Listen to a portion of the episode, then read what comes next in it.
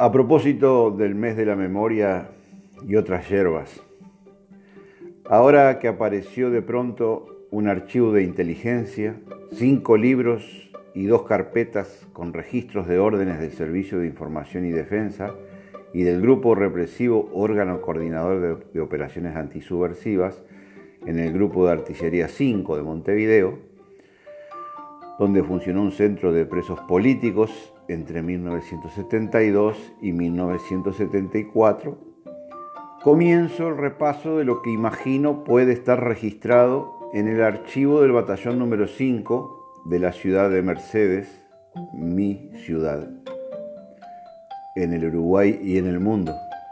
En la puerta de entrada del actual terminal de ómnibus y del shopping, allí instalado en toda la manzana donde estuvo por 100 años el cuartel, hay una placa que recuerda que allí se violaron los derechos humanos, esto es, se torturó física y psicológicamente entre los años 1968 a 1984 a presos políticos, luchadores sociales y sindicales.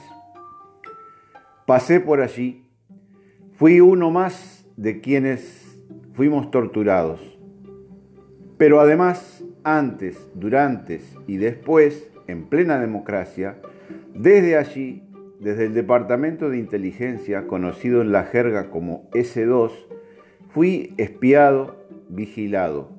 Por tanto, en las instalaciones del batallón número 5 de Mercedes, mi ciudad, ubicado ahora en un predio detrás del hogar de ancianos a la entrada de la ciudad por la ruta 2 a la altura del kilómetro 268, debe haber un archivo escrito con todas esas actuaciones.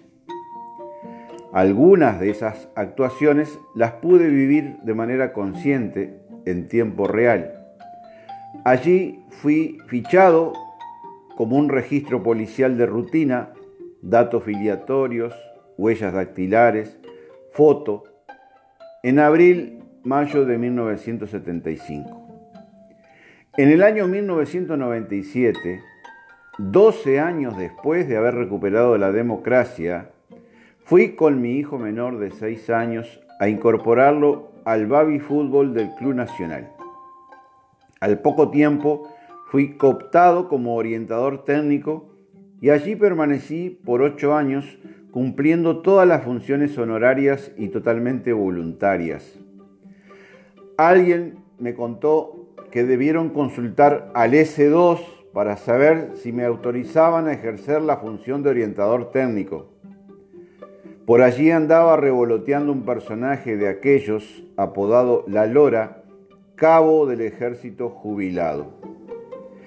En el año 2000 concurrí a la Comisión para la Paz, creada por el presidente de la República, Jorge Valle, para verificar que había sido testigo presencial del secuestro de la maestra Elena Quinteros, desde los jardines de la Embajada de Venezuela el 28 de junio de 1976. Cuando la noticia trascendió en el pueblo, uno de los padres del baby fútbol me dijo en tono confidencial, en cualquier momento apareces flotando en el río. Disimulé despreocupación respondiéndole que no era posible que eso sucediera, pues estábamos en democracia, pero lo registré y no lo olvido. En el año 2002, en una mesa de examen de la materia que yo di durante 30 años, o sea, siempre fui el viejo de literatura, entre quienes perdieron estuvo una hija de un militar. Yo no lo sabía ni tenía por qué saberlo.